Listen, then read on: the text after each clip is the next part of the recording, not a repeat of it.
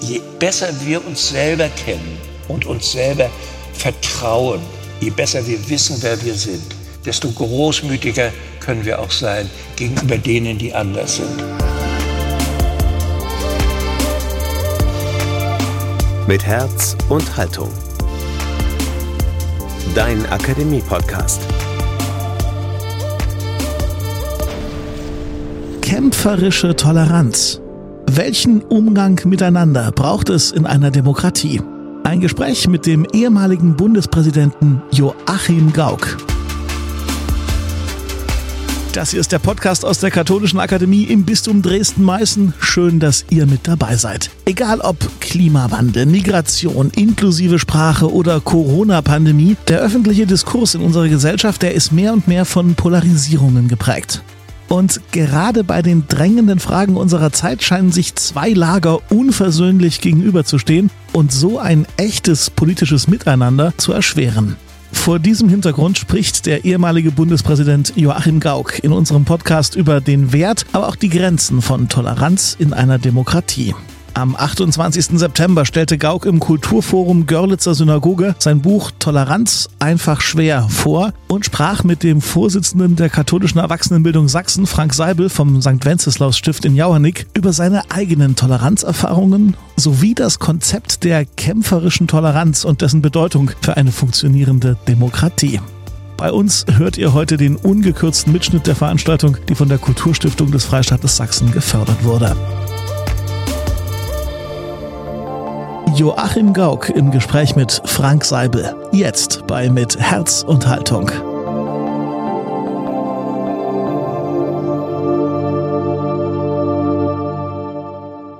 Ja, schön, dass wir hier sein können im Kulturforum Görlitzer Synagoge. Ähm, wir haben miteinander besprochen, dass es keine Lesung im klassischen Sinne gibt, sondern dass wir ein bisschen ins Gespräch kommen und das Buch in Dialogform äh, ein bisschen vorstellen, die zentralen Thesen und mal gucken, wie sich das entwickelt. Wenn es nicht klappt, kann ich das Buch aufschlagen und anfangen zu. Genau, dann kriegen wir das auch hin. Ähm, ja, Herr Bundespräsident, ähm, Sie Na, haben sich. Stopp. So, wir haben jetzt. Ich habe gemerkt, dass Sie das Protokoll kennen, das ist richtig. Auch ADs spricht man noch so an. Jetzt haben Sie das auch gemacht und jetzt ist gut. Ab jetzt Namen. Gut. Okay? Herr Gauck, vielen Okay, Dank. gut. so machen wir das.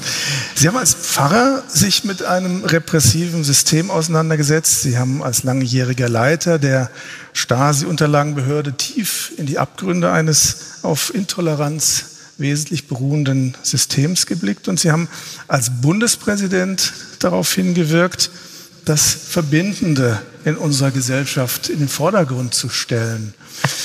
Was gab den konkreten Anstoß, vor zwei Jahren dieses Buch Toleranz einfach schwer zu schreiben?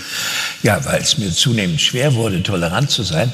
Und ich merkte, dass es auch anderen Leuten so ging. Und äh, das hängt damit zusammen, dass äh, ich äh, spürte, wie sich das gesellschaftliche Klima ähm, gewandelt hat. Dass äh, draußen auf den Straßen, aber insbesondere auch im Netz zum Teil unter der und im Schutz der Anonymität eine Form der gesellschaftlichen Debatte entwickelte, wo nicht nur der politische Gegner äh, ins Visier genommen wurde, sondern der selber auch gleich zum Feind gemacht wurde. Dass sogar Wut und Hass äh, statt Argumenten äh, überhand genommen haben. Es gab immer irgendwie Menschen, die durchgedreht sind in der äh, Geschichte. Äh, und, äh, aber es war doch verglichen mit 20 Jahren vorher so eine Verschärfung zu erkennen, äh, die mich dann hat fragen lassen, äh, Warum ist das so und warum sind die Menschen zunehmend intolerant? Dann kommt außenpolitisch etwas hinzu, äh, was mich sehr erschreckt hat und das ist äh, diese ganze Trump-Ära. Die Wahl äh, des Herrn Trump zum Präsidenten der Vereinigten Staaten. Und die USA als Nation, Wissenschaftsnation und Nation, eine Nation des Rechtes und der Zivilgesellschaft repräsentiert von so einem Typ. Das erschien mir wirklich schrecklich, aber das, was mir besonders unangenehm aufgefallen ist, war, dass die Milieus, Demokraten und Republikaner, zunehmend feindlich aufeinander reagierten und nicht mehr im Grunde äh, sich um um eine gemeinsame Basis kümmerten. Also dieser Blick in die USA hat mich fragen lassen, oh, kriegen wir das auch? Dass die Milieus sich so gegenüberstehen. Dann kommt noch was hinzu. Und gerade wo ich jetzt in Görlitz bin und so dicht an der polnischen Nachbarnation, wir haben im, im, in Polen äh, eine ähnliche Situation. Ganz anders und doch ähnlich.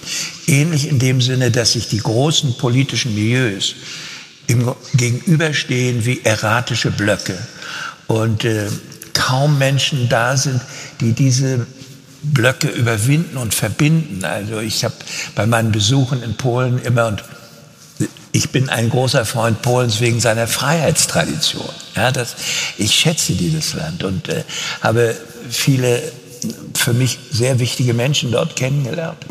Und deshalb leide ich ein bisschen darunter. Und äh, meine Bekannten gehören nun alle nicht dem Peace-Lager an. Und äh, ich habe aber bei verschiedenen Besuchen, auch bei Intellektuellen gefragt, ja, wer von euch ist denn hier imstande, Brücken zu bauen? Nein, mit denen nicht.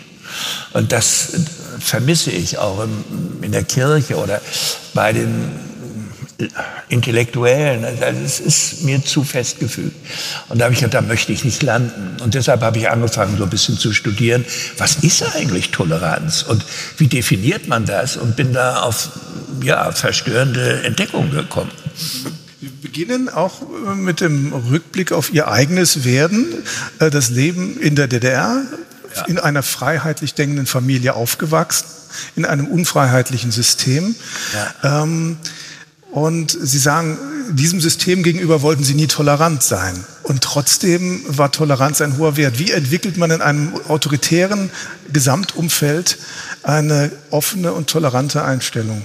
Ja, das ist natürlich nicht so einfach, obwohl uns Toleranz auch eigentlich liegt. Wir haben eine Wahrnehmung davon, dass es miteinander gehen muss, auch wenn wir verschieden sind. Und deshalb lohnt es sich mal in unsere Kindheit zu schauen, in die Familiengeschichten. Also bevor wir den Begriff kennen, lernen wir etwas über die Haltung. Ich zum Beispiel war ältester Sohn, hatte drei jüngere Geschwister. Zum Weltbild eines Jungen gehört, zumal in dieser Nachkriegsära. Ich bin hier der Boss, der Vater war sowieso meist nicht zu Hause, und ihr habt zu tun, äh, was ich für richtig halte. Das ist doch völlig normal, dass man so empfindet. So spielt sich das in meinem Kopf ab. So, dann gibt's aber die Erziehungsberechtigten, äh, die Mutter, und die bringt einem bei, naja, deine Geschwister sind zwar kleiner und schwächer als du, aber die haben eine eigene, ein eigenes Recht, da zu sein, sie selber zu sein. Sie hätte nicht gesagt, Sie haben eine, auch eine eigene Würde. Solche Begriffe nimmt man dann nicht so in der Familienerziehung. Aber sie bringen einem bei, die sind was wert und ich habe das zu respektieren. Punkt um.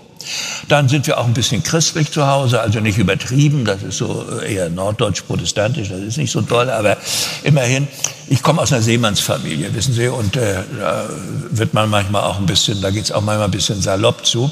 Und ähm, naja, ein bisschen evangelisch aber doch, und äh, du wirst also ein bisschen bürgerlich und ein bisschen christlich erzogen und dann kommt das zu diesen Erziehungsnormen hinzu. Also du lernst, anständig zu sein und äh, den anderen Menschen zu respektieren.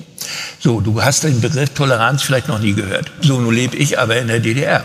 Und nun kommt bei mir noch hinzu, ich bin aus einer Familie, wo der Vater 51, da bin ich elf, verschleppt wird, ohne jeden Grund, ist er eines Abends nicht mehr da.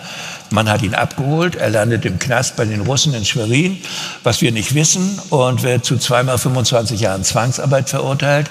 Hatte mit Krieg nichts zu tun, sondern einfach mit stalinistischer Verfolgung. Mit einem Dutzend anderer Rostocker war er weg und wirklich ohne jeden Grund, wie es damals üblich war. So, wir zweieinhalb Jahre nicht wissen, ob er lebt, ob er tot ist, wo er ist, leben in bitterer Armut, alles schrecklich. In derselben Zeit lerne ich in der Schule die Lieder, also wie schön der Sozialismus ist und wie toll Wilhelm Pieck und Walter Ulbricht sind und dass der Westen ein verfaulender Kapitalismus ist und die Amerikaner eine Verbrecherbande und äh, ich kann die Lieder zum Teil noch heute und äh, dann soll ich in die jungen Pioniere eintreten, blaue Halstuch. Und da sagt die Mutter natürlich, also mal geht's noch? Das ist doch wohl klar, dass wir das nicht machen. Ja, ist klar. Thielmann Pionier auch nicht, klar. FDJ auch nicht, klar. Also merkst du, wenn sie dir von oben vorgaukeln, dies sei eine neue Gesellschaft mit mehr Gerechtigkeit und du spürst das Unrecht tagtäglich, dazu darfst du nicht wählen, kriegst keine ordentlichen Zeitungen zu lesen, dich lügen sie vor, äh, von vorne bis hinten voll, äh, dann äh, hast du nicht das Gefühl, äh, dass du das gut finden solltest, sondern dann opponierst du. Also Intoleranz gegenüber Intoleranten. So, das ist eine Doppelprägung, die ich eben als Jugendlicher mitbekommen habe. Genau, aber dann gibt es ja durchaus äh, Persönlichkeiten, die in dieser intoleranten Grundstruktur verharren, die ja. praktisch ein, wie eine Matrix, das Abbild des sturen oder starren Systems sind, auf, ja. auf eine äh, entgegengesetzte Weise stur und starr sind.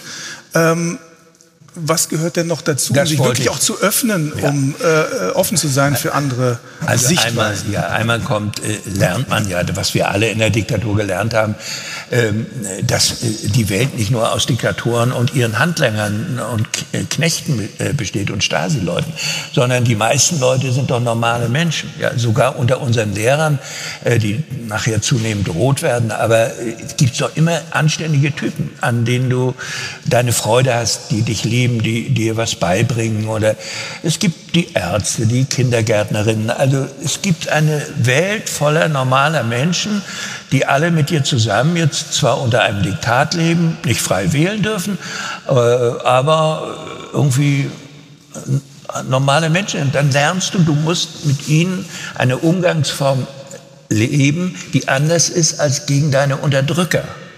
So, und wenn du dann noch äh, praktisch äh, äh das Glück hast, äh, ein bisschen tiefer in den Glauben einzudringen und, und äh, von Nächstenliebe und ähnlichen Dingen hörst, dann äh, hast du ja so einen inneren Kern auch, der dir sagt, ja, du musst dich nicht nach dem Muster derer richten, die dich unterdrücken, sondern versuch mal Werte, die uns miteinander in eine gute Beziehung bringen, versuch das mal zu leben.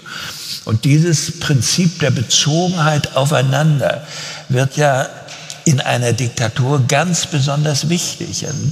Diejenigen, die nicht die Macht haben, sondern die Verfügungsmasse der Mächtigen sind, brauchen ja irgendwas, was sie tröstet und aufbaut. Und deshalb werden ja in Zeiten des äußeren Drucks diese Bindungen, die informellen Bindungen in der Gesellschaft so wichtig.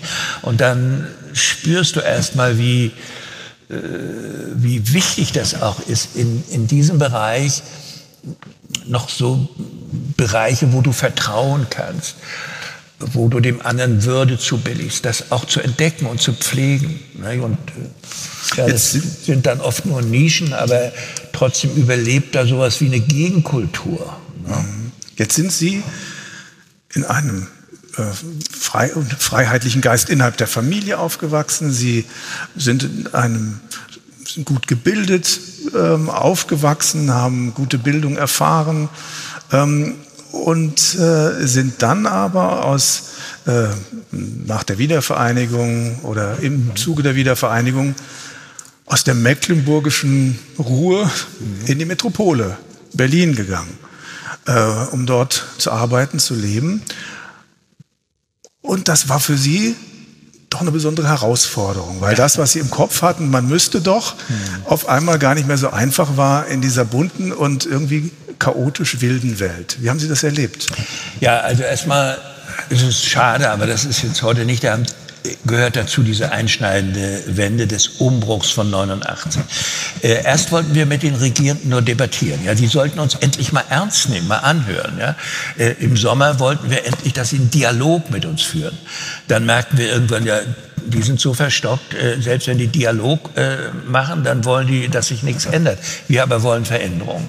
Und aus diesen Veränderungen entwickeln sich dann äh, im Grunde in unserer Bevölkerung geht es die Entwicklung auseinander. Die einen sind ganz bewusst Gestalter, brechen auf und sagen, das packen wir jetzt mal an, wir verändern die Gesellschaft. Und andere haben Angst vom Wandel und fürchten sich und suchen irgendwie Heimaten äh, bei irgendwelchen Leuten, die sagen, aber früher war es viel besser.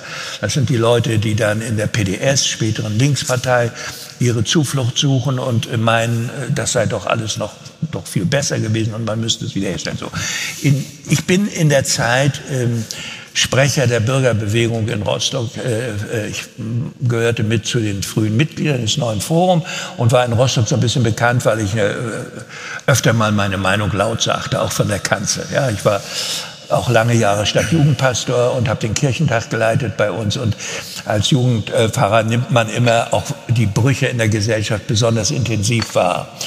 Und die Jugendlichen waren froh, dass sie die junge Gemeinde hatten, weil das anders war als in der FDJ. Da konnte man wenigstens mal sagen, was man dachte und äh, musste nicht dauernd sich auf die Zunge beißen und sich verstellen. Also das war eine tolle Zeit. Und aus dieser Zeit als oppositioneller Pfarrer entwickelt sich meine Mitarbeit in der Demokratiebewegung, meine Rolle als Sprecher. Und dann werde ich, äh, weil ich da in Rostock äh, bekannt bin wie ein bunter Hund und die Bürgerbewegung es schon schwer hat, gegen Kohl und andere sich durchzusetzen, nominieren die mich äh, als, als Kandidat für die Volkskammerwahl. Davon will ich Ihnen noch erzählen. Und ich bin der einzige Mecklenburger aus der Bürgerbewegung, der es ins Parlament geschafft hat. Auch nur, weil ich in der größten Stadt kandidierte. So.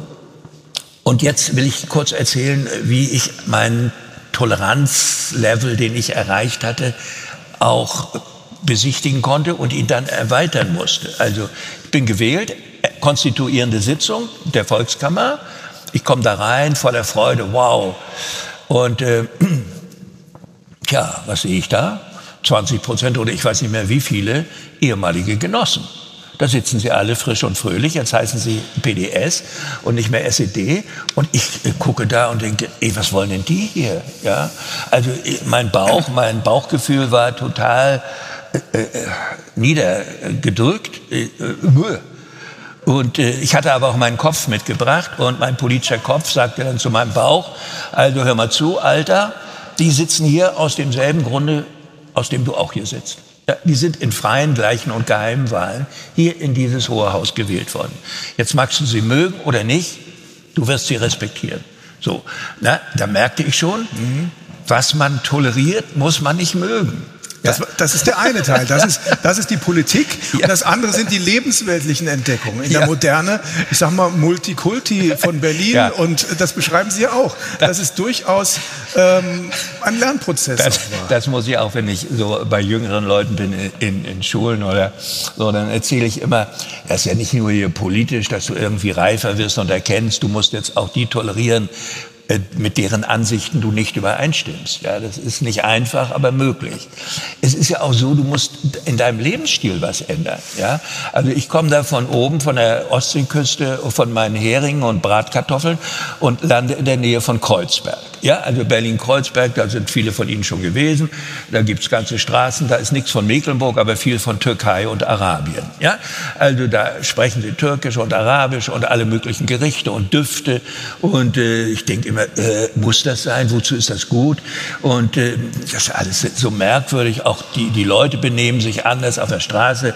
Die Schwulen touchen und küssen sich. Ja, wo habe ich das in Rostock gesehen? Naja, war ja nicht üblich. Also eine ganze fremde Kultur da in Kreuzberg. Kreuzberg und ich dachte immer, wo bin ich? Wo bin ich? Bisschen weiter ist Berlin Mitte, da war noch alles ein bisschen vertrauter. Wissen Sie, irgendwann hat einer gesagt, ja, das hast du denn schon mal Döner gegessen? Nee, sage ich, wozu muss ich das? Dann äh, war irgendwann mal, äh, stand ich am, in der Nähe von Dönerstand, da war so eine nette, schöne äh, Türkin da oder so, jedenfalls schwarze Locken und dergleichen. Und meinte, sie hätte hier besonders schönes Produkt und ob ich nicht wollte und ich wollte nicht, aber ich fühlte mich hingezogen und ging dorthin, fasste das Teil an. Es war mehrere Jahre schon nach der Freiheit, nach der Wiedervereinigung. Was soll ich Ihnen sagen? Ich habe es gegessen und es ging. Es ging. Ja. Wie lange hat es gedauert, bis Ihnen dieses auch Freude gemacht hat, nicht nur das Döneressen, sondern dieses bunte Leben? Danach habe ich mir gedacht, ey Alter, wie oft bist du das letzte Mal äh, in einer alten Berliner Kneipe mit Sauerkraut oder Buletten gewesen und Eisbein? Da dachte ich, oh, Jahre nicht. Stattdessen war ich immer beim Italiener eingekehrt. Den kannte ich auch nicht aus Rostock. Also dann merkte ich plötzlich, wie sich meine Lebensumstände durch Veränderung so wandelten, dass ich Dinge, die mir fremd waren, plötzlich mochte. Und habe gemerkt, so, das koche ich zu Hause nicht und ich kann auch nicht Türkisch sprechen oder sowas. Aber im Hingehen und Wahrnehmen, wie ist das wirklich? Bedroht es dich oder geht es irgendwie? Also habe ich gemerkt, geht irgendwie. Also wenn Sie so wollen, bin ich jetzt dönerisiert. Ne? Aber man muss es nicht, aber man kann es. Ne? War das, war das ein lange, längerer Prozess? Nee, oder? das ist dann doch, wenn du einmal da durch bist, dann merkst du, dass du ja verschiedene Schritte der Erweiterung äh, deiner Akzeptanz schon gegangen bist. Das ist, äh, ist das auch, auch mit den äh, Kommunisten und Postkommunisten war es ja so, ich äh, mag die bis heute nicht. Ja, aber es ist so, man muss dann auch sehen, die verwandeln sich so ein bisschen oder ein großer Teil von denen. Und das muss man dann auch wahrnehmen wollen. Ja, dann sind die plötzlich nicht mehr Feinde, sondern sie haben nur noch ein anderes Gesellschaftsmodell, das findest du vielleicht illusorisch und äh, kämpfst politisch dagegen, aber du empfindest nicht ein Ekel oder du musst sie nicht hassen, sondern du kannst mit ihnen kontrovers debattieren. Wir kommen später noch zu anderen Parteien. Ich sage Ihnen, es gibt noch andere Parteien, über die man reden müsste. Aber dazu sind, sind wir jetzt noch nicht. Ne? Nö, so weit sind oh wir noch nicht. So weit sind wir später zu. ähm, Sie gehen in Ihrem Buch ja ausführlicher darauf ein, auf soziologische Untersuchungen verschiedener Art. Vorhin haben wir gerade noch angesprochen, eine ganz neue Studie ähm, von Menschen, die grundsätzlich ähm, die Disposition haben, eher in einer Verteidigungsrolle zu sein, das Beharren, das Bewahren, mhm. und die anderen, die eher losmachen, entdecken, aufbrechen. Ähm, und Sie beschreiben auch, dass ganz vieles ähm, eben in der Kindheit, in der Familie angelegt ist. Mhm. Und daraus leitet sich so ein bisschen die Frage ab, na, welche Möglichkeit hat denn der Mensch aus seinem, vielleicht aus seiner Erziehungsenge auch auszubrechen? Ja. Na gut, wir gehen ein bisschen früher über in diesen Bereich äh, der politischen Landschaft, ist auch ganz gut. Wir sind gerade nach den Wahlen und äh, Görlitz ist ja auch wieder ein bisschen aufgefallen, aber äh, das äh, lassen wir. Das tröstet mich, dass unser Bürgermeister hier ist und äh, dass Sie den gewählt haben, das finde ich auch gut. Aber äh, nicht jetzt, sondern damals.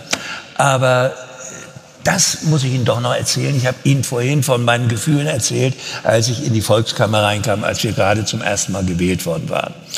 Und ich will, äh, weil wir so kurz nach der Wahl sind, meine Damen und Herren, noch mal darauf eingehen, dass das, was uns manchmal wegen der Ergebnisse nicht gefällt, es gibt verschiedene Milieus, denen die Ergebnisse der letzten Wahl nicht gefallen. Das kann ich nachvollziehen. Aber wir haben alle in freien Wahlen die gewählt, von denen wir meinen, dass sie die richtigen sind. Vielleicht ging es Ihnen ja auch so wie mir. Und das äh, will ich in Erinnerung rufen. Ich bin mit 30 Jahre her. Wissen Sie noch, wann unsere erste freie Wahl war, hier in diesem Teil Deutschlands?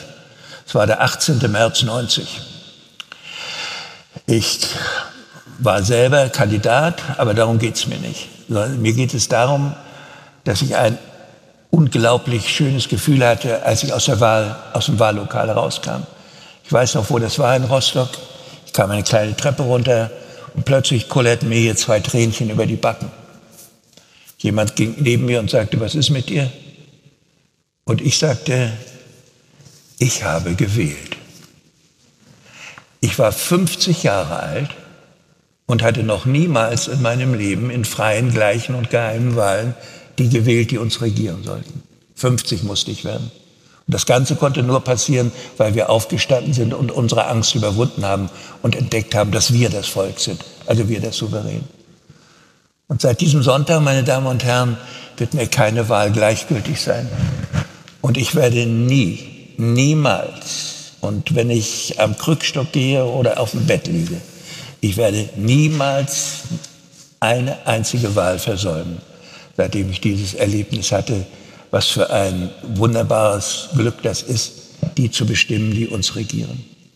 Und ich hoffe, wenn ich Ihnen das so erzähle, Sie erinnern sich an Ihre erste freie Wahl und nehmen so einen Wahltag nicht nur als Problem wahr, sondern auch als Glück von erwachsenen Menschen, die mitgestalten wollen.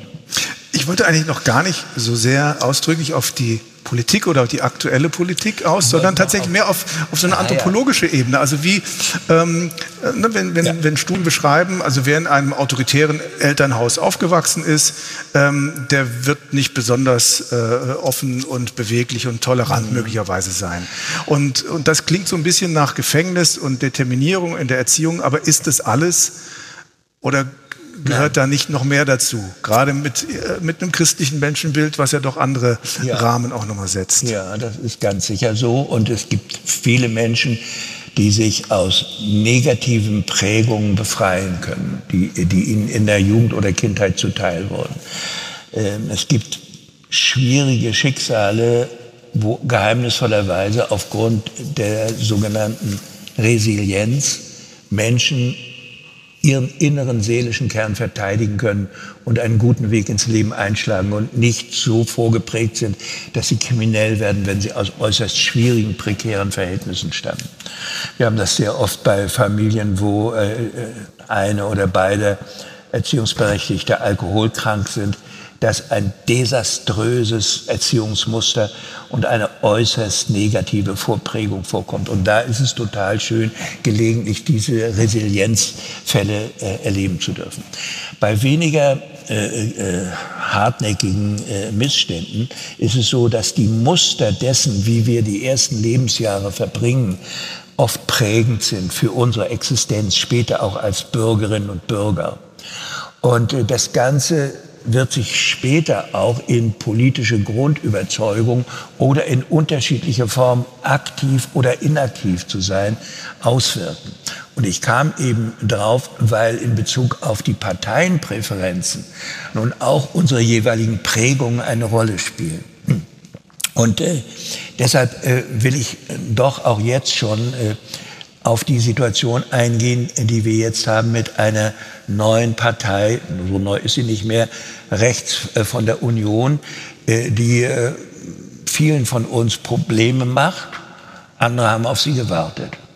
Und ich will auf die Auseinandersetzung um, um dieses Phänomen einer national geprägten populistischen Partei eingehen und sagen, dass mich das seit vielen Jahren beschäftigt.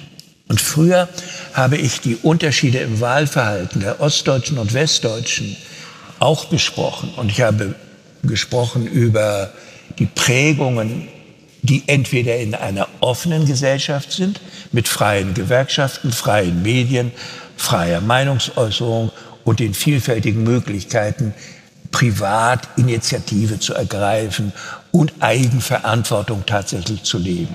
Das ist so in einer offenen Gesellschaft, in einer formierten nicht. Und deshalb gibt es andere prägende Grundmuster. Und aus denen leitet sich vieles an Unterschieden ab im Wahlverhalten zwischen Ost und West. Es ist ja ganz offenkundig, dass es auch nach 30 Jahren Einheit immer noch dieses, diese unterschiedlichen Werte gibt. Das ist statistisch ablesbar. Nun liegt es ein bisschen dran, dass viele junge Leute und mobile, bewegliche Leute weggegangen sind hier aus dem Osten. Das ist in Mecklenburg genauso wie in Ostsachsen. Aber äh, das ist nur ein Teil. Ein noch interessanterer Teil ist, dass nicht nur hier im Osten Deutschlands eine Neigung ist, eine sehr konservative und ich würde sagen nationalistische Bewegung zu wählen, sondern dass es dieses Phänomen in ganz Europa gibt. Und so überlagern sich hier bei uns zwei Entwicklungen. Eine rührt daher, dass uns andere Prägungen zuteil wurden, und zwar über 70 Jahre. Der Westen hat nur zwölf Jahre Diktaturerfahrung. Und es macht einen Unterschied, ob du in der Schule eine Klassensprecherin wählst oder einen FDJ-Sekretär, eine Schülerzeitung machst oder eine Wandzeitung wenn du im Betrieb eine richtige Gewerkschaft hast oder eine Scheingewerkschaft, eine richtige Zeitung oder ein Mitteilungsblatt von oben. Das sind alles gewaltige Unterschiede. Die einen produzieren Ohnmacht und Anpassung und die anderen Ermächtigung. Nicht jeder will ermächtigt werden, aber es ist dann möglich. So, und deshalb gibt es diese Unterschiede, die gewachsen sind durch die anderen Lebensverhältnisse. Lassen sich niemals einreden, dass es eine Charakterfrage ist dass die Ossis anders meinen und wählen als die Wessis, sondern der Wessi ist genau wie der Ossi prägbar. Und äh, das erzähle ich denen in größerer Ausführlichkeit als Ihnen hier heute. Aber jetzt kommen wir zu diesem anderen Phänomen. Und das hängt mit ganz grundsätzlichen Erfahrungen zusammen, wie die Gesellschaften zusammengesetzt sind. Und ich bin nun bei der Arbeit an diesem Buch und über die verschiedenen Formen von Toleranz, über die wir noch sprechen werden, auf Studien aus dem angelsächsischen Raum gestoßen, die äh, die Bevölkerung untersucht haben, wie sind die grundsätzlich geprägt. Und äh, die Frage der Wissenschaftler, das kommt her von alten Fragestellungen der sogenannten Frankfurter Schule. Das waren Wissenschaftler, die aus Nazi-Deutschland emigrierten und in die USA gingen. Und da gab es Forschung zum autoritären Charakter. Die Älteren und die 68er kennen diese Begrifflichkeit. Dann haben die neueren Wissenschaftler gesagt, Charakter keine gute wissenschaftliche Kategorie. Wir suchen etwas anderes. Wir suchen Prägung. Wir suchen eine bestimmte Dimension die eher autoritär ist. Jetzt autoritär nicht verstehen wie Knüppel von oben auf den Kopf, sondern sagen wir mal kernkonservativ, grundkonservativ. Und das hat man herausgefunden, indem man Menschen, die Probandengruppen nach Erziehungsstilen gefragt hat. So konnte man unterscheiden zwischen mehr offenen und mehr so meinungsstarken konservativen Gruppierungen. Ergebnis. 28 europäische Staaten werden untersucht. In diesen Staaten sind 33 Prozent der Bevölkerung so ausgestattet mit einer kernkonservativen Dimension ihres Daseins. Größer dieser Anteil als der Anteil der Beweglichen. In den USA beträgt dieser Teil der Bevölkerung 44 Prozent. Nun müssen Sie sich vorstellen, äh, dass äh, viele Menschen jetzt, die eine solche Prägung haben, wenn die Zeit sich stark verändert und Zeiten des Wandels kommen, dass die dann besonders verunsichert sind, denn sie mögen Wandel nicht. Ganz viele Menschen fürchten sich vor Wandel. Und das Besondere unseres Jahrzehnts ist, oder unserer beiden Jahrzehnte, dass wir einen forcierten Wandel haben. Das heißt, mehrere Elemente verunsichern die Menschen. Entgrenzung. Wir sind nicht mehr nur Nation, sondern Europäer. Globalisierung. Da gibt's Verlierer und Gewinner. Viele in Deutschland sind Gewinner, aber es gibt auch Verlierer. Kultureller Wandel. Lebensstile und Lebensformen, die früher verdeckt oder versteckt waren, treten offen zutage. Religiöse Bindungen gibt es weniger. Technologische Revolution die ganze digitale Welt, die Computer und erst recht die künstliche Intelligenz lassen viele Menschen fragen, beherrsche ich das noch oder werde ich übermorgen beherrscht von künstlicher Intelligenz? Ich habe noch gar nicht gesprochen von, der, von dem Faktor, der viele verunsichert hat. Das ist die Zu, der Zuzug sehr vieler hier fremder Menschen, die aus unterschiedlichen Gründen nach Europa kommen. Und jetzt zusätzlich das Bewusstsein, dass die Klimakrise äußerst schwierig zu bewältigen ist. Das ist ein ganzes Bündel von Faktoren, die dazu führen, dass bedeutende Analysten sagen, wir stehen vor Veränderungen, die die Welt noch nicht gesehen hat. Ich habe mich hier in, äh, beziehe mich hier in der Regel auf den polnisch-jüdischen Soziologen Sigmund Baumann. Der vertritt zum Beispiel diese Meinung, äh, dass, äh, oder vertrat, er lebt nicht mehr, diese Meinung, dass wir vor exzeptionellen Wandel und Veränderungen stehen. Und immer, wenn so ein Wandel kommt, wächst die Furcht. Geht die Zukunft gut? Bin ich noch beheimatet in meinem eigenen Umfeld? Sie müssen sich vorstellen, so ähnlich gab es, ging es den Leuten, als das Maschinenzeitalter hochkam und die ganzen kleinen Handwerksbetriebe und Manufakturen plötzlich nicht mehr richtig Geld verdienen konnten, zum Teil Hungersnot ausbrach, andere arme Leute kamen in Lohn und Brot, es änderte sich viel, aber es war eine große Angst. Und kulturell gab's ein, war die Romantik dann mehr sehr Form. Früher, das Mittelalter, wie schön muss das gewesen sein. So, und in einer solchen Zeit leben wir jetzt. Nun müssen Sie sich vorstellen, dass Menschen, die, denen es wichtig ist, im Vertrauten zu leben, dass die jetzt sich fragen, wer vertritt uns eigentlich? Und es passiert, wir müssen uns das vorstellen, wie diese Menschen, die so kernkonservativ geprägt sind, die fürchten die Freiheit mehr, als sie sie lieben, weil ihnen die Sicherheit wichtiger ist als die Freiheit. Der Wandel erscheint ihnen sehr problematisch, weil es kann ja auch schiefgehen dann erscheint ihnen problematisch, dass neue Sitten und neue Figuren auftauchen oder neue Konstellationen, Staatenbünde, wo es früher nur einen einheitlichen Staat gab. Und das macht ihnen Angst Und Zeiten der Angst sind immer Zeiten auch populistischer Verführung. Aber, aber es hilft ja andererseits nichts, weil bestimmte Veränderungen, Wandlungsprozesse sind ja da. Den müssen wir uns irgendwie stellen. Wir müssen konstruktiv, produktiv damit umgehen. Einigeln allein ist kein Ausweg. So, und deswegen ist die Frage, Sie, Sie ähm, formulieren ja äh, oder appellieren ja ähm, in Ihrem Buch sehr stark äh, an ein linksliberales Milieu. Habt mehr ähm, seid ein bisschen rücksichtsvoller, seid ein bisschen toleranter gegenüber ja. diesen beharrlichen Kräften, ja. gegenüber den Ängstlichen. Ja. Ähm, auf der anderen Seite muss man das ja in eine vernünftige Balance bringen. Wie gesagt, Wagenburg, Einigeln ist ja auch kein Weg. Ja, es ist eben, äh, ja, also jetzt äh, denken wir das mal weiter. Jetzt habe ich Ihnen beschrieben, wie die einen denken, die anderen fürchten das Risiko nicht, sie fürchten den Wandel nicht, sie lieben die Freiheit mehr als die Sicherheit, sie wollen auch nicht dauernd bei Oma und Oma zu Hause bleiben, obwohl die Wissenschaft weiß, dass es einen bestimmten Prozentsatz von Menschen gibt, die nicht weiter als 60 Kilometer von ihrer Heimat weggehen wollen, sie weit weg. Sie gehen nach New York und in andere Erdteile oder wenigstens nach Köln und München. Aber äh, so so ist es. Und dieser Teil ist, ist auch da. So, und äh, die sind beide in einem Gemeinwesen.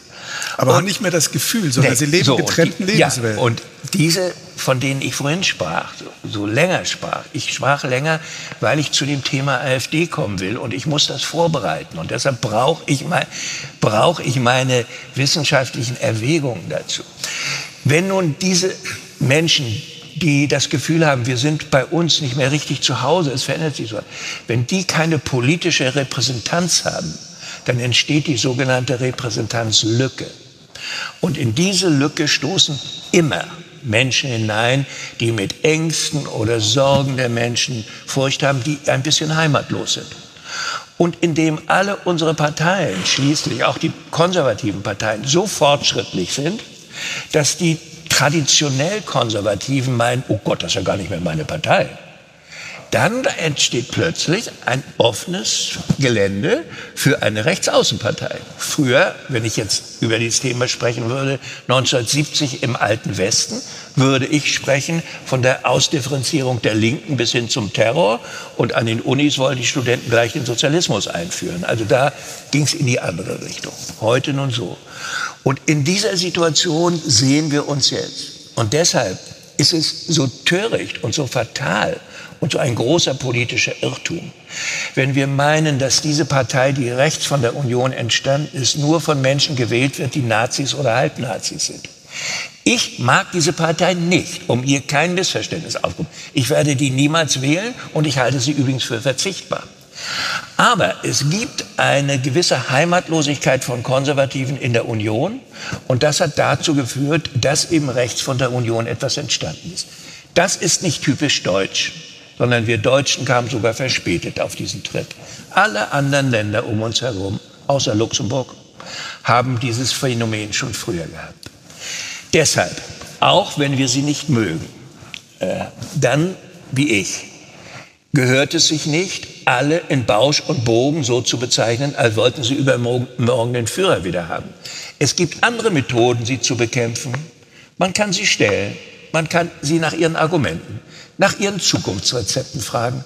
Die liberale Demokratie hat genügend Argumente und genügend Erfolge. Wir haben ein Deutschland, das so verfasst ist, wie es noch niemals war trotz vieler Probleme, die wir noch lösen müssen. Deshalb müssen wir uns nicht voller Furcht verstecken hinter denen, die ja überhaupt keine Zukunftslösungen äh, anbieten. Oder meinen Sie irgendwie, dass wir noch mal diese homogene Nation hinkriegen, wo jeder jeden kennt und wir außer Eierschecke nichts essen am Sonntagnachmittag? Das wird ja wohl nicht passieren.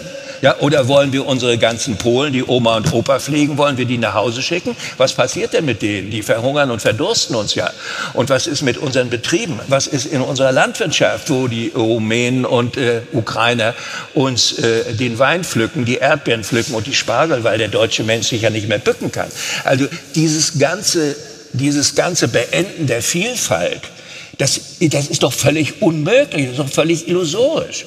Was soll das Gerede also davon? Also, jetzt müssen wir Folgendes ertragen. Es gibt eine Gruppe sehr konservative Menschen. Ich spreche nicht über Nazis, die gehören ja in den Knast. Aber ich spreche über so kernkonservative Menschen, denen Merkel nicht konservativ genug ist und die Union nicht konservativ genug ist. Und mit denen sollen wir also diskutieren, auch streiten. Den Streit nenne ich kämpferische Toleranz. Aber wir müssen nicht so tun, als stünden wir alle übermorgen vor der Übernahme der Macht durch Nationalsozialisten. Dann verzeichnen wir die Wirklichkeit. Also bei unseren Debatten Maß halten und Toleranz heißt nicht mögen. Was wir mögen, müssen wir nicht tolerieren. Tolerieren müssen wir, was uns Schwierigkeiten macht, was uns fremd ist, was wir ablehnen, was uns contre cœur geht oder wo die politischen Inhalte nicht stimmen, nicht mit meinen übereinstimmen, mit meinen demokratischen Grundsätzen.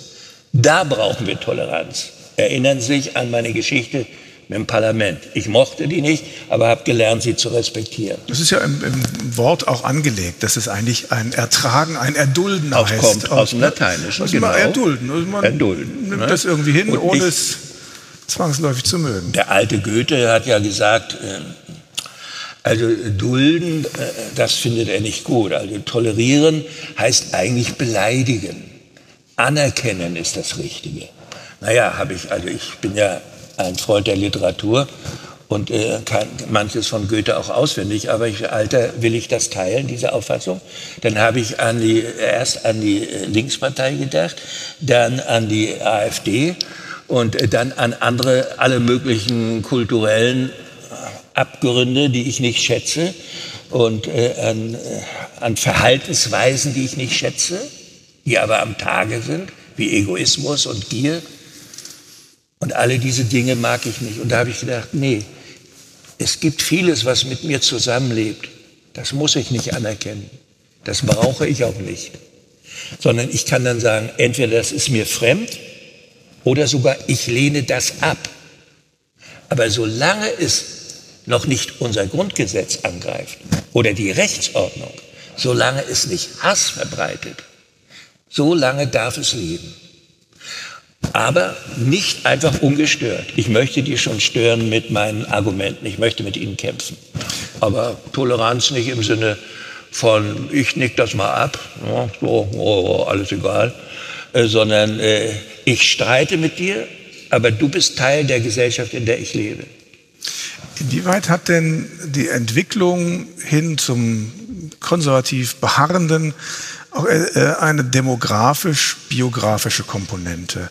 Ähm, wird man im Laufe des Lebens beharrender, ähm, weniger entdeckungsfreudig? Und bedeutet das, wenn es so wäre, ähm, im Umkehrschluss, dass eine Gesellschaft, ähm, die prozentual ähm, sehr viele ältere Menschen hat, dass dann eben die Kräfte innerhalb der Gesellschaft sich in das konservativ, konservativ Beharrende, vielleicht auch in das Reaktionäre, Zurückgreifende verschieben. Nein, das bedeutet es nicht, weil sehr viele ältere und alte Menschen zu denen gehören, die den Fortschritt vorangebracht haben und die haben ja ihre Tätigkeit oder ihre Auffassung nicht abgeschworen in unseren deutschen Universitäten, im Kulturbetrieb, in den großen Wissenschaftsorganisationen dieses Landes sind äh, neben Nobelpreisträgern in naturwissenschaftlichen Fächern Menschen da, die die Gesellschaft vorgedacht und vorgeprägt haben.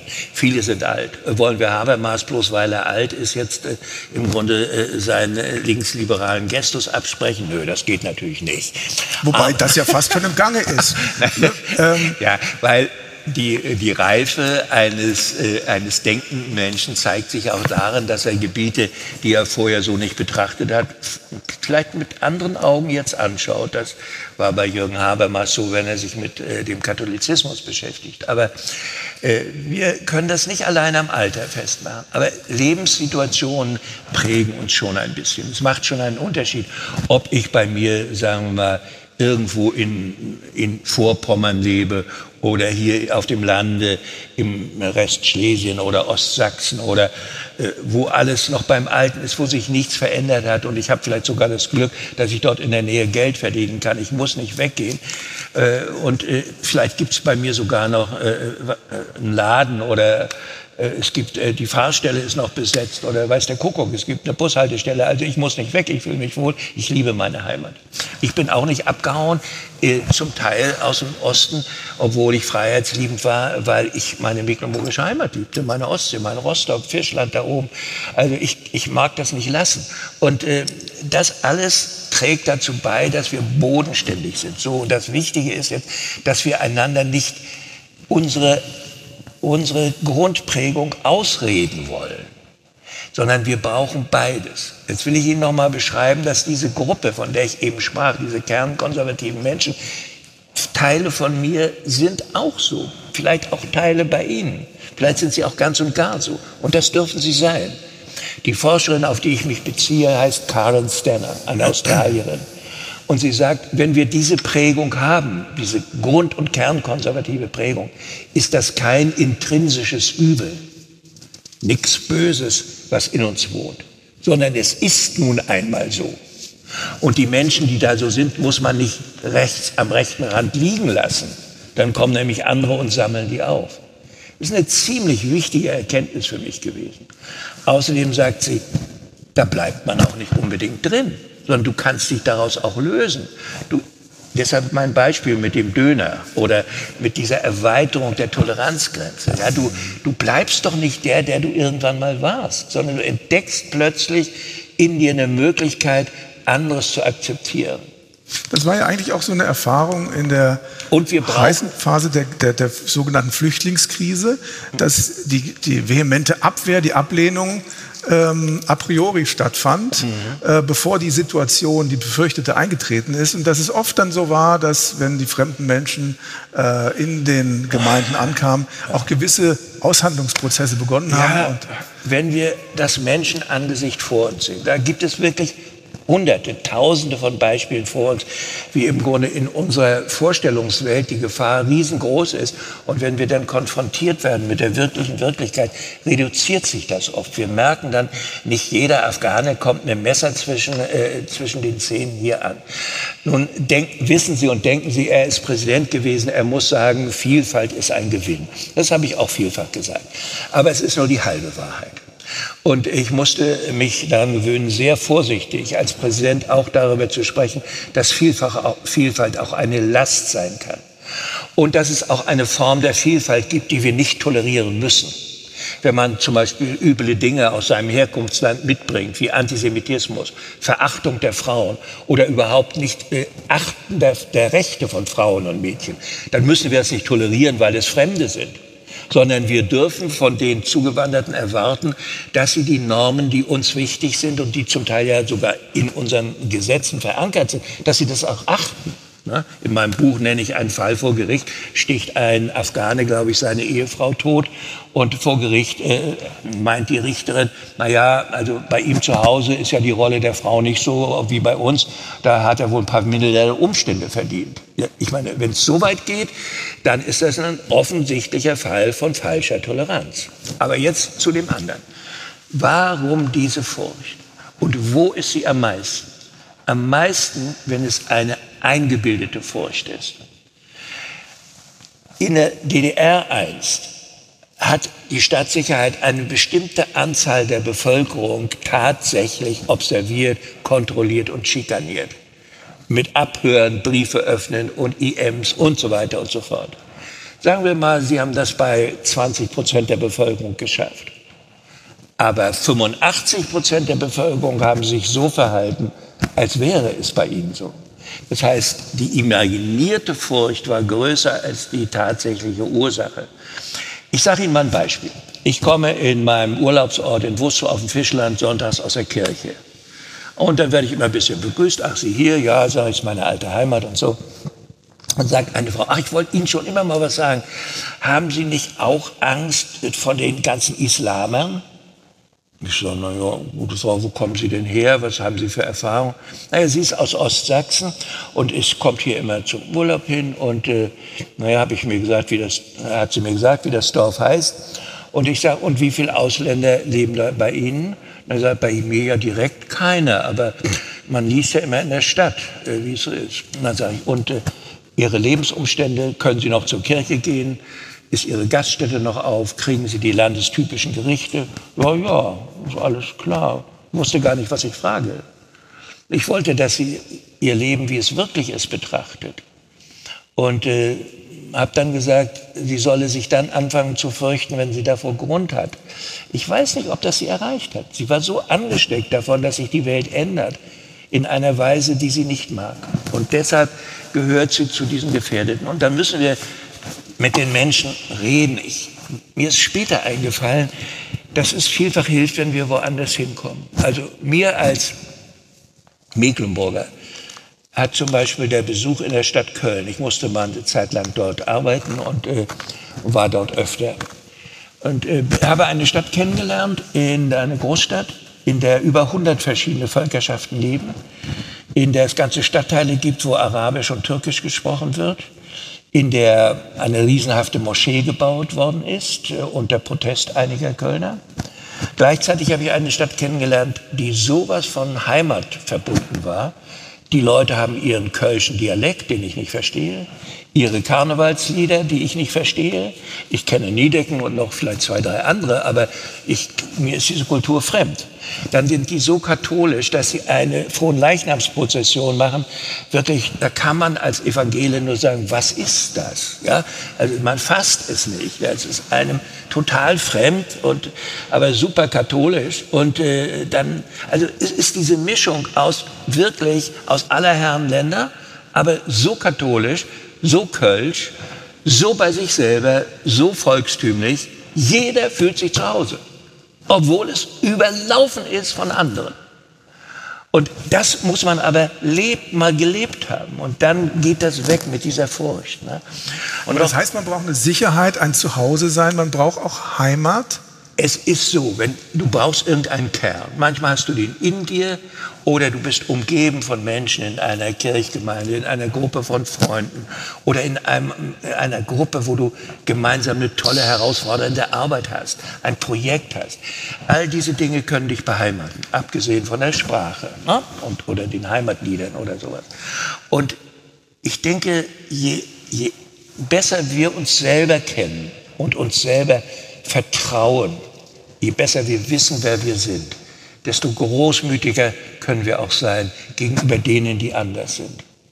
Wer eine unklare Identität hat, wer eigentlich gar nicht richtig weiß, wer er ist und wozu er da ist, wird sich immer fürchten vor denen, die anscheinend ja so glaubensfest oder so überzeugt sind oder so stark sind. Ja, das ist, das ist so. Und deshalb, es, es hilft schon, so etwas wie einen Kern zu haben, einen, einen Bereich, der einen sicher macht. Und Menschen fürchten diese Unsicherheit. Und manchmal fällt das auch über ganz etablierte Gesellschaften her. Und ich will gerade, weil ich hier mein Unbehagen über uns, unsere gegenwärtige Entwicklung in der Parteienlandschaft gesprochen habe, sagen, es gibt einen Prozess, wo weltweit sich widerspiegelt, was ich mit den Studien dargelegt habe, dass es so eine Heimatlosigkeit von Menschen gibt, die sehr konservativ sind. Schauen Sie mal die besten Länder an, die es auf der Welt gibt. Das ist Skandinavien, die Schweiz, vielleicht noch die Niederlande. Das sind die Super- und Musterdemokratien. Und in all diesen Superländern haben hat sich die politische Landschaft so geändert, dass starke nationalistische, populistische Parteien große Anteile äh, der Gesellschaft inzwischen repräsentieren. Da ist nichts mit vorher Diktatur, sondern einfach aus der Angst vor dem forcierten Wandel heraus und aus der Furcht, fremd im eigenen Land zu werden, suchen Menschen dann die Rückkehr in eine vertraute Welt. Und die Repräsentanten dieser nationalistischen Bewegung sagen dann, wir geben euch das Gefühl, ihr seid auf dem richtigen Weg. Und deshalb wird uns diese Entwicklung auch erhalten bleiben, wir, weil, die, weil die Menschen so geprägt sind. Und wir brauchen jetzt dieses Miteinander der unterschiedlichen Teile der Gesellschaft. Dann geht es nämlich. Denn nebenbei gesagt, es ist trotz der Anwesenheit dieser Parteien immer noch ein Riesenunterschied, ob du in Skandinavien lebst oder in einem anderen Land, wo autoritäre Herrschaft angesagt ist und alles beim Alten geblieben ist. Ein Riesenunterschied, und zwar im positiven Sinne für diese neu verunsicherten Gesellschaften. Etwas, was in Ihrem Buch ähm, vielleicht überrascht hat, als es erschienen ist, ähm, das war der Fokus auf die gesellschaftlichen Strömungen und Milieus, die sich selber als super tolerant definieren. Ähm, und Sie sagen, nee, nee, diese sogenannten Linksliberalen, die müssen mal wieder Toleranz lernen. Naja. Und das, äh, das ist ja, ähm, dann, da wird es dann spannend, ja. ähm, weil sich auf der einen Seite ähm, seit den 60er Jahren eigentlich als Reaktion auf diese Studien zum autoritären Charakter haben wir gesagt, dann machen wir es alles ein bisschen antiautoritärer und öffnen das und erweitern diesen Toleranzrahmen immer. Und so wurde ähm, die Gesellschaft bunter, ähm, aber Sie sagen eben auch, ja partikularer. Das heißt, wir haben ein Problem, dass wir gar nicht mehr so richtig das Gemeinsame definieren, mhm. sondern immer nur noch das Trennende und jeder für sich ähm, eine Minigruppe mit ein paar anderen bildet und sagt, wir sind die und ähm, aber wo ist da das äh, Problem? Ja, ja das, äh, ich wollte auf diesen Teil des Buches gar nicht hin, aber es ist so. Ich, es gibt auch einen Teil, das ich nenne das die Intoleranz der Guten. Also mein Milieu, ich komme eher früher jedenfalls, war ich stärker geprägt vom Linksprotestantismus. Das habe ich weitgehend verlassen, weil ich liberaler geworden bin und manches von diesem bisschen visionären und romantischen für eher problematisch im politischen Diskurs halte. Deshalb würde ich mich heute nicht mehr als Linksprotestant bezeichnen. Ich kann mich aber auch nicht völlig als ein Teil dieser beschriebenen konservativen Gruppe Gruppierung der Bevölkerung beschreiben. Dazu bin ich nun wiederum auch zu liberal. Das geht auch nicht. So, da hat mich natürlich Folgendes geärgert, was für die Menschen, die Feuilletons lesen, äh, auch schon inzwischen einen kleinen Bart hat. Es gibt diese Gruppen, ausgehend von den USA und Großbritannien, die ein gruppenzentriertes Fortschrittsmodell präferieren. Das heißt, ich bin schwarz, und der Widerspruch zwischen schwarz und weißen Menschen ist der eigentliche Hauptwiderspruch in der Geschichte. Die Weißen sind automatisch privilegiert. Ich halte das für einen rassistischen Unsinn und habe das auch so ähnlich in einem äh, Artikel im Feuilleton der Zeit zu Ostern geschrieben. Aber in dem Buch wende ich mich nicht gegen Gruppen, die ihre Rechte einfordern. Das sind meine Verbündeten. Macht mir auch nicht Spaß, mit meinen Verbündeten zu streiten. Sondern ich wende mich gegen jene Gruppen, die anders als Martin Luther King, etwa in der Auseinandersetzung um Rassenfragen, nicht mehr die Solidarität mit weißen und andersfarbigen Menschen suchen, sondern sie meinen, sie müssten einen grundsätzlichen Widerspruch haben. Und äh, es würde sich nicht, äh, es ist kein, für die ist es kein Zeichen der, der Aufklärung und der Modernität, farbenblind zu sein, zu gucken, es ist egal, wie der Mensch aussieht, er hat, er hat Rechte. Nein, sagen sie, das ist eben gerade nicht egal, sondern wenn du weiß bist, dann trägst du praktisch quasi eine Erbsünde in dir oder ein Defizit und du musst das bereuen und musst anerkennen, dass den Schwarzen die und die Rechte zukommen. Und das halte ich für Unfug und erinnere mich an Martin Luther King, der die Genossenschaft aller aufgeklärten Menschen suchte. Ich erinnere mich an die Anti-Apartheid-Bewegung von Südafrika wo die schwarzen Kämpfer gegen die Apartheid froh und dankbar waren über den Beistand äh, der weißen Christen und, und äh, der Inder und aller möglichen anderen Menschen around the world, die ihrem Kampf, dem Kampf der Schwarzen gegen das weiße Establishment beistanden. Und das ist aber nicht mehr angesagt. Und dieses, deshalb nenne ich das gruppenzentrierte Fortschrittsmodelle. Gruppenbezogene Fortschrittsmodelle sind normal. Das sind unsere Gewerkschaften, das sind alle Interessengruppen, das ist das Spiel in der offenen Gesellschaft. So, und ich äh, polemisiere gegen so ein Ghetto der Partikularität. Ja, wir sind der Teil, der die Aufklärung jetzt vertritt. Und äh, die Gefahr bei diesen Ansätzen ist die, dass man die Universalität der Menschenrechte nicht mehr anerkennt. Und das ist bei einigen dieser Gruppen so. Die haben ihre neuen Lehrmeinungen, die Postcolonial Studies, da ist der Kolonialismus und dann sind es auch die Weißen. Man sieht nicht frühere Formen von Überwältigungsstrategien anderer Kulturen, die werden ausgeblendet, sondern nur der die Weißen. Und so entsteht eine Einseitigkeit, die die Universalität der Menschenrechte nicht mehr ernst nimmt. Bis dahin, dass man die Aufklärung problematisiert. Und, äh, und Kant ist dann plötzlich ein Rassist für diese Menschen, weil er zeitgebunden die und die Auffassungen über, äh, über Schwarze oder über auch Frauen hatte. Und dann äh, stößt man diese Leute irgendwie vom Throne und nimmt damit diejenigen, die im Grunde dieses aufklärerische Denken Recht gehört allen Menschen, egal welche Farbe sie haben. Das äh, stellt man damit in Frage. Und deshalb ist das für mich reaktionär. Deshalb bin ich äh, der Ansicht, dass das ein Element von Intoleranz ist. Und da gibt es auch noch einen kleinen Nebenhieb in diesem Buch hier. Ich kann diese Neu, diesen Neusprech, diese Neuumformung unserer Sprache nicht erleiden. Ich bin ein Liebhaber der deutschen Sprache und mit vielen anderen äh, Liebhabern finde ich das also schrecklich. Und ich nenne diese Form äh, des neuen Deutsch betreutes Sprechen. Ne? Ja, äh, das äh, gefällt nun natürlich auch nicht jedem, ist mir klar. Aber wie gesagt, äh, Kontroversen gehören zur offenen Gesellschaft. Übrigens, äh, kämpferische Toleranz. Du darfst auch streiten. Ja, das, ist, äh, das ist ein Lebenselement der Demokratie. Streit ist nicht das Ende der Demokratie. Der Streit muss nur Regeln haben. Ja? Und wenn ich von kämpferischer Demokratie sprach, auch mit, im Zusammenhang mit den Parteien, ja? ich will, dass die unterliegen. Ich möchte auch mit meinen Argumenten siegen. Aber so wie der Boxer im Ring, der will auch siegen, das darf er auch. Dazu geht er in den Ring. Es ist auch schön zu siegen, aber er will den anderen nicht töten. Das ist nicht sein Feind, das ist sein Gegner. Und er spielt nach Regeln. Und wenn er nicht nach Regeln äh, kämpft, wird er disqualifiziert.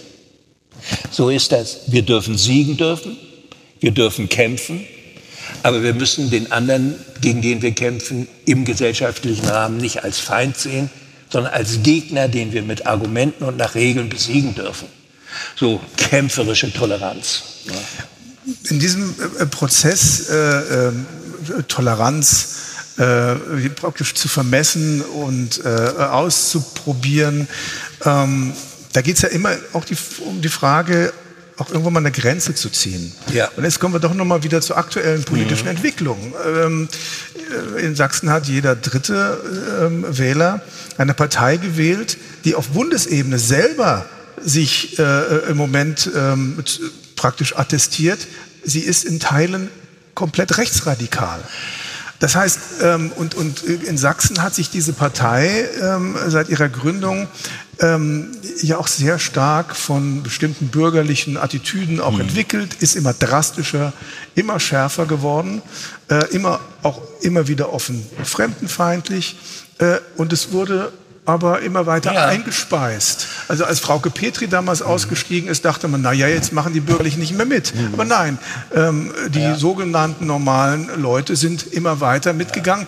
Und dann ist die Frage, ähm, muss man nicht dann doch irgendwann sagen, halt, ähm, und wie macht man das? Ja, ich bin dankbar für die Frage, wirklich, weil sie uns zeigt, dass es wirklich nicht einfach ist. Ich habe jetzt versucht, so ein bisschen theoretisch zu sagen, wir dürfen kämpfen, wir dürfen streiten, das kann noch tolerant sein. Und wir sprechen jetzt gleich über die Grenzen unserer Toleranz und auch ein bisschen über diese Entwicklung. Es hängt nun auch Folgendes zusammen. Wenn eine Gruppe von Menschen sehr früh oder vorzeitig in als Ganze praktisch als Nazi beschimpft wird, dann verbocken die und verbittern und werden noch biestiger, als sie es ohnehin schon sind. Denen wollen wir es zeigen. Sie, kennen, sie können dieses Phänomen in den USA sehr schön in der Trump-Zeit sehen. Also die Menschen, auf die man wenig achtet, das ist die weiße, heruntergekommene Arbeiterschaft, die oft jahrelang arbeitslos ist, um die sich niemand richtig kümmert.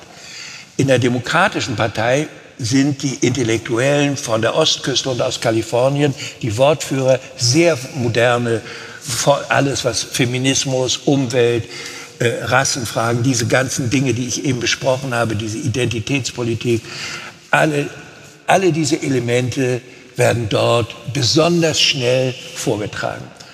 Und die Leute im Mittleren Westen oder die Armen aus der Arbeiterschicht, die denken, worüber reden die? Was interessiert die? Und dann entwickeln die ein regelrechtes Rachebedürfnis. Sie wollen sich bei denen da oben rächen.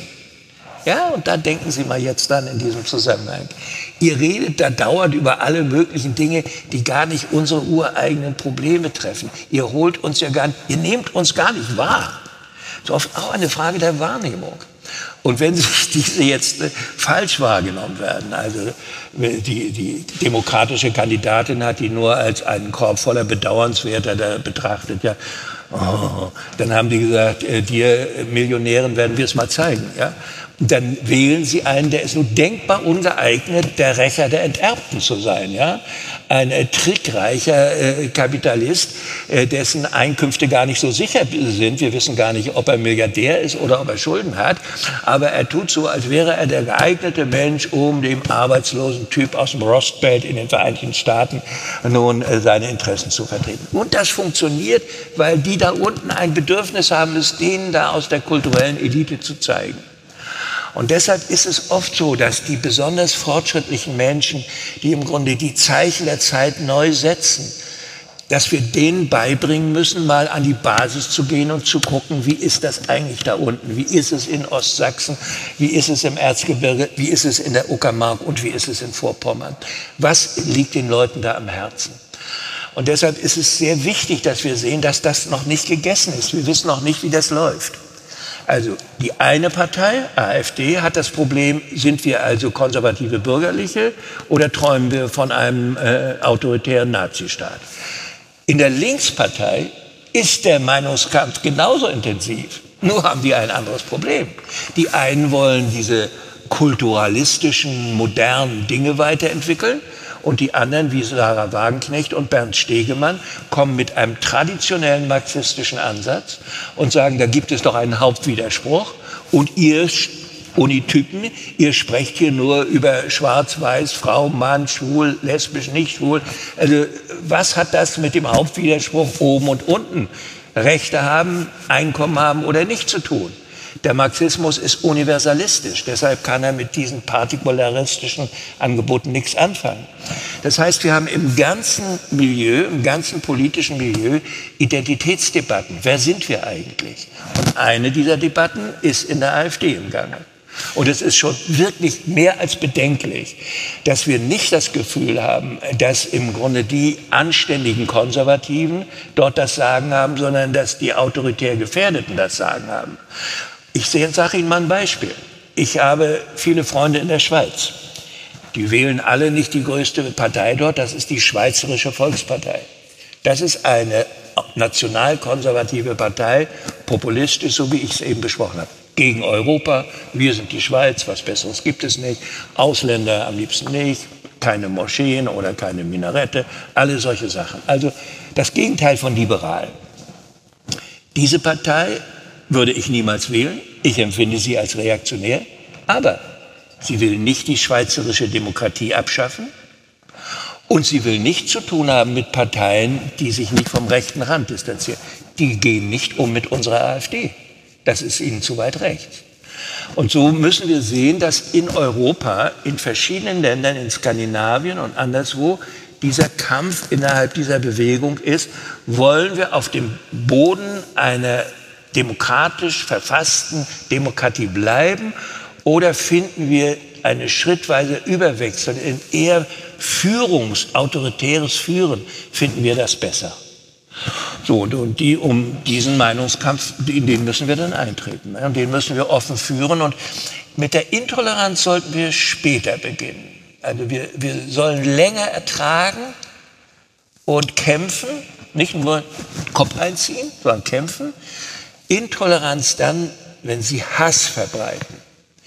Natürlich sowieso, wenn sie Straftaten begehen, wie andere Leute angreifen, also diese Schlägerbanden oder so. Aber die gibt es auch von links, wie wir jetzt gerade in Leipzig sehen.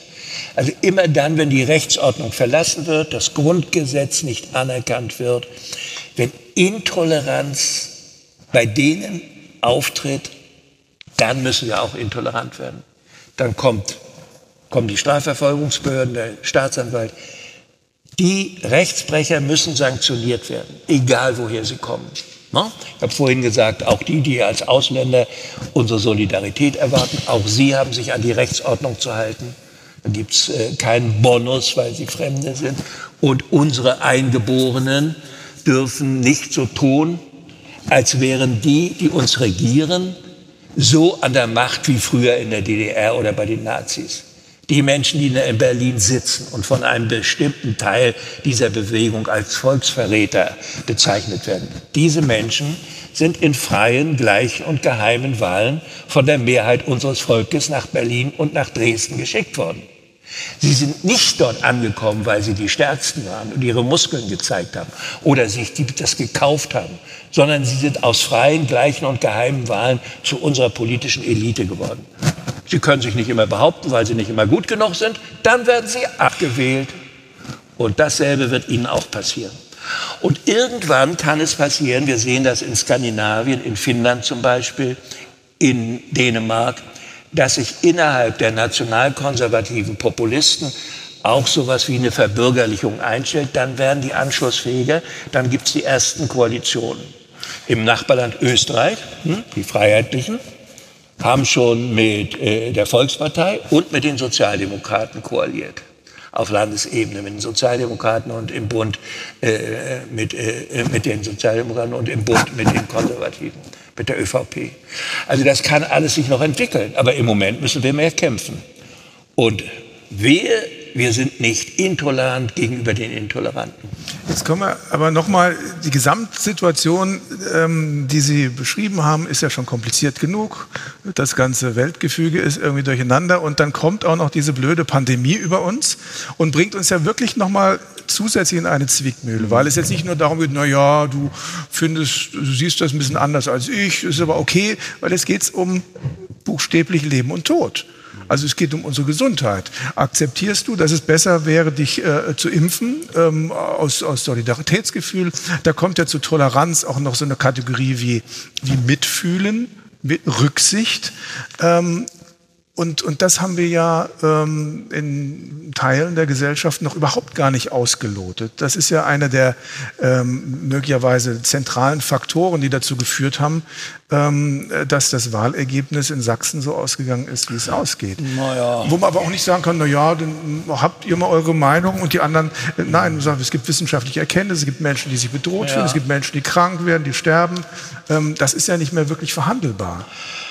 Ja, es ist für die äh, Regierungen und äh, für unsere Parlamente ziemlich schwer, weil das, was wir verhandeln, verhandeln wir vor dem Hintergrund einer Verfassung, die die Grundrechte der Menschen sehr stark macht. Und äh, Eingriffe in die Autonomie und in die Freiheit des Einzelnen werden in diesem Land außerordentlich streng begutachtet. Die müssen außerordentlich gut begründet sein. Und wenn diese Eingriffe erfolgen, werden sie in aller Regel zeitlich begrenzt sein.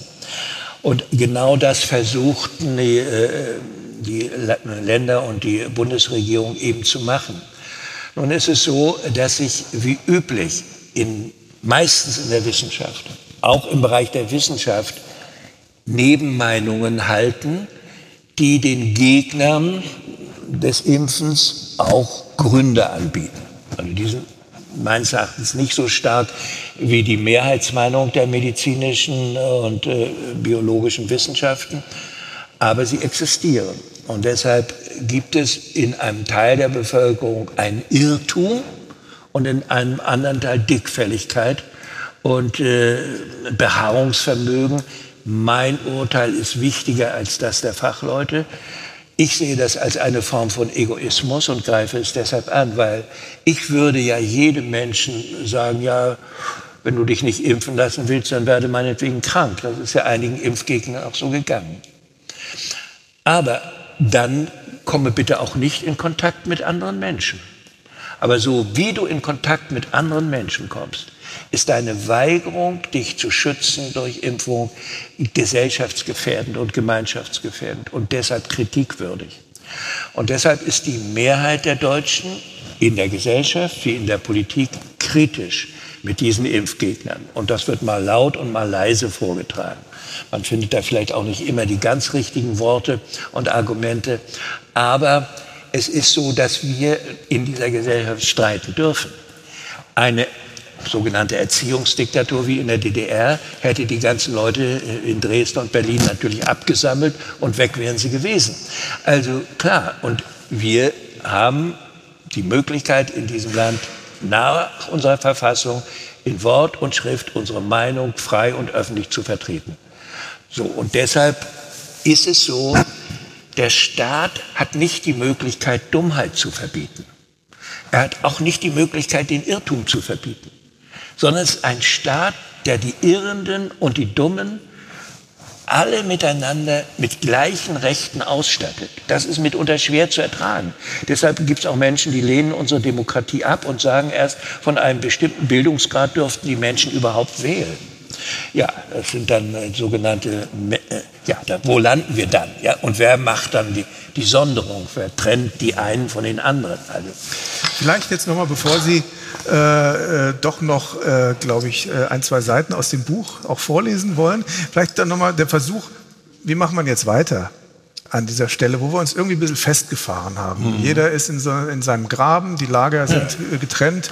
Ähm, und ähm, wie überbrückt man das? Sie mhm. äh, waren als Bundespräsident fürs Überbrücken Brückenbauen zuständig? Auch in der Regel ja. Mhm. Manchmal muss man auch sagen, nee, so geht's nicht. Ja, wenn du also auf Diktatoren triffst, dann kannst du nicht sagen, ich achte deine Kultur genauso wie meine. Man kann vielleicht, dass ich seine mittelalterliche Kultur achte, aber seine gegenwärtige politische Kultur verachte ich. Ja? Und das äh, möchte ich mir auch von jedem Demokraten ausgebeten haben, dass er Diktatoren nicht achtet. Das heißt, wir brauchen Intoleranz gegenüber Intoleranten und Freiheitsfeinden. Wir brauchen kämpferische Toleranz gegenüber Irrenden und Menschen, die den Segen unserer Demokratie nicht akzeptieren wollen oder uns hindrängen wollen in, sagen wir mal, in eine gelenkte Demokratie. Da kämpfen wir mit denen solange sie unsere Demokratie nicht abschaffen wollen, müssen wir ertragen, dass es auch unterschiedliche Ausprägungen von Demokratie gibt. Und da kämpfen wir in aller Regel um eine liberale Demokratie. Ja, liberal heißt jetzt weltoffen und so wie unser Grundgesetz es angelegt hat. Und äh, jetzt haben wir in Deutschland das Glück, dass die Gesellschaft nicht so gespalten ist wie in den Ländern, die ich vorhin genannt habe, sondern wir haben ein breit gefächertes politisches Spektrum. Beim Wählen ist das manchmal kompliziert. Also wer soll jetzt regieren? Ja? Großbritannien würde dieses Problem nicht auftauchen. Ja? Die haben ein anderes Wahlrecht und dadurch gibt es dann klare Verhältnisse hinterher und in den USA auch. So, aber bei uns ist es ein breit gefächertes Meinungsspektrum.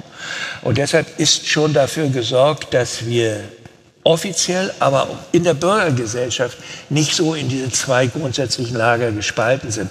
Das ist manchmal mit unserer Mentalität so. Aber ich, der ich Europäer bin und der ich weiß, was wir von der Globalisierung haben, der ich weiß, was internationale Bündnisse ist und der Vielfalt schätzt, ich habe gleichzeitig ein konservatives Herz, wenn es darum geht, dass ich dieses Deutschland, so gewordene, von Herzen gern habe, dass ich meine Heimat gern habe, dass ich es gut finde, dass unsere Familien geschützt werden und dass unsere Sprache bewahrt wird. Das sind alles konservative Elemente, die möchte ich auch weiterleben.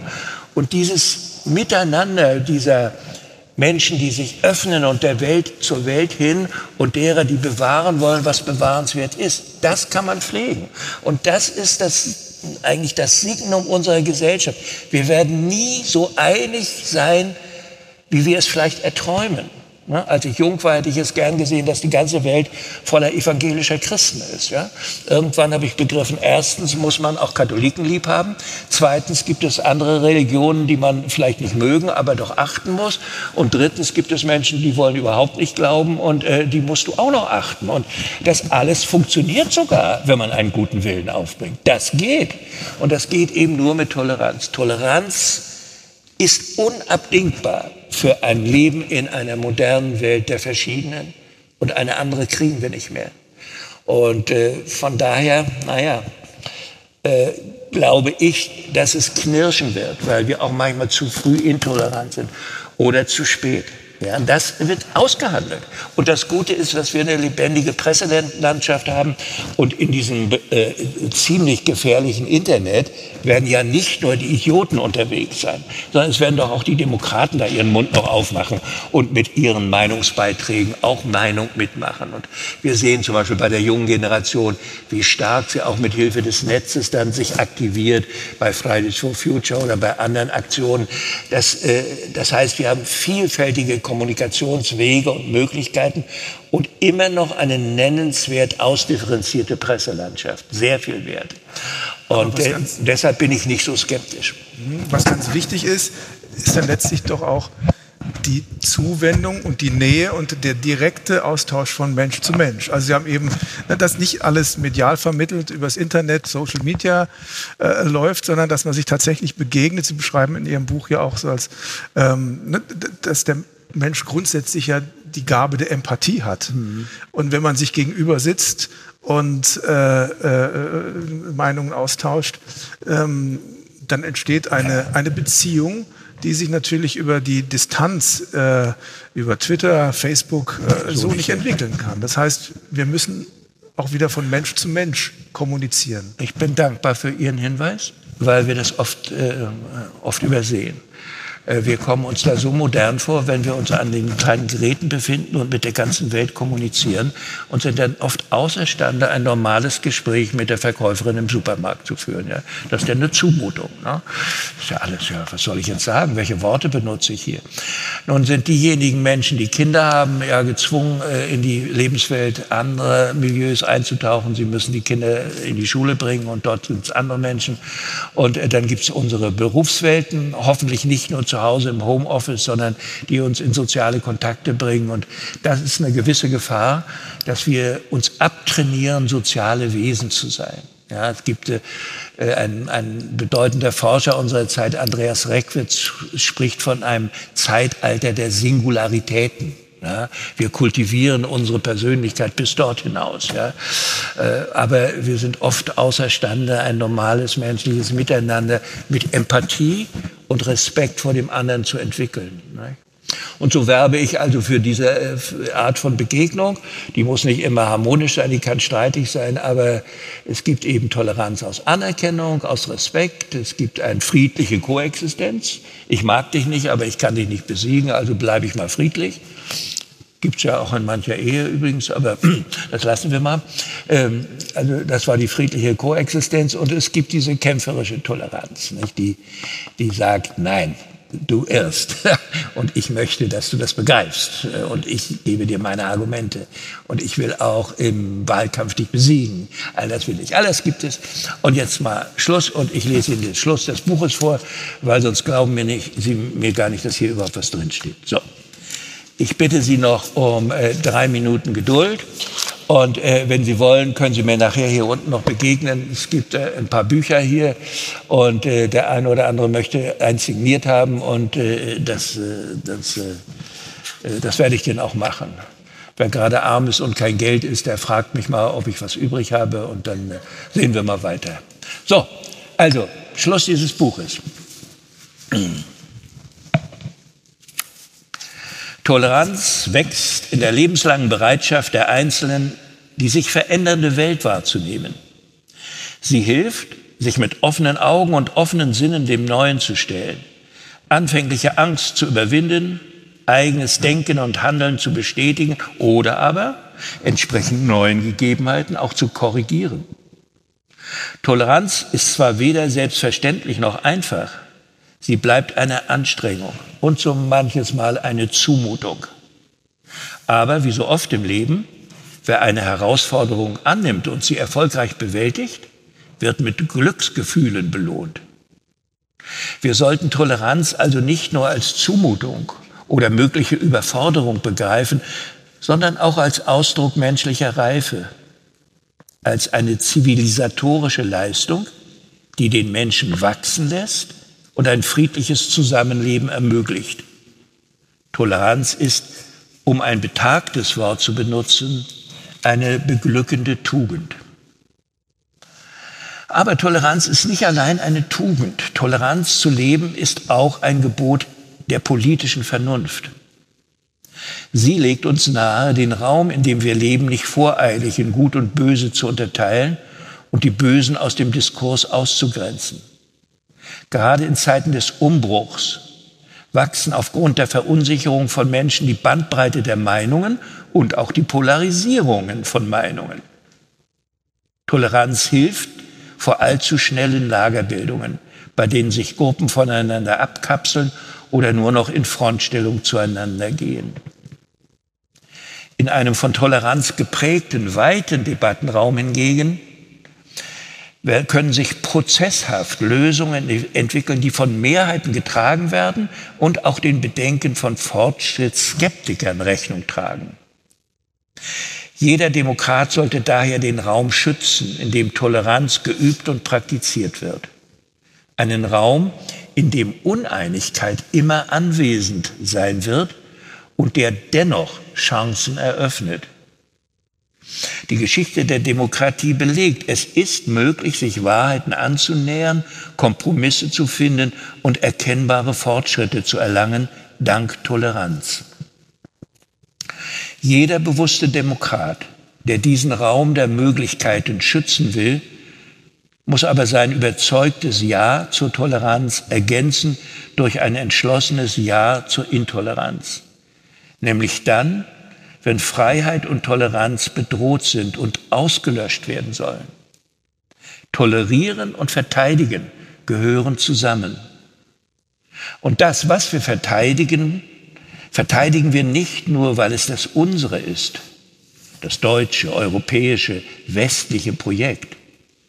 Es ist nicht die schlichte Vertrautheit mit dem eigenen, was uns sicher macht, das Richtige zu verteidigen sondern die Gewissheit, dass der Verteidigung wert ist, was allen Menschen gleichermaßen zukommt. Würde, Unversehrtheit, Freiheit und Recht. Es wird sich immer und immer wieder lohnen, dafür zu streiten, mit Verantwortungsbewusstsein, mit Mut und mit kämpferischer Toleranz. Ende des Buches. Vielen Dank. Danke.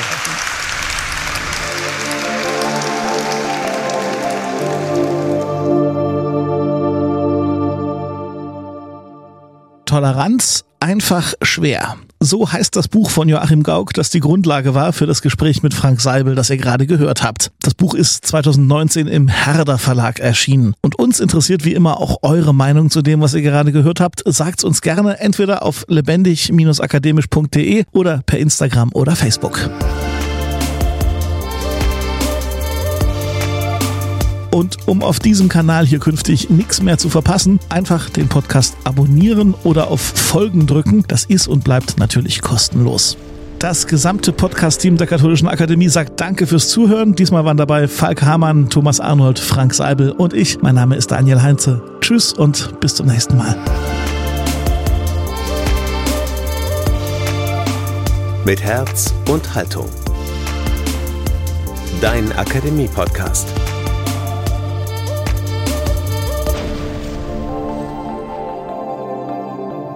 Ein Angebot der Katholischen Akademie im Bistum Dresden-Meißen.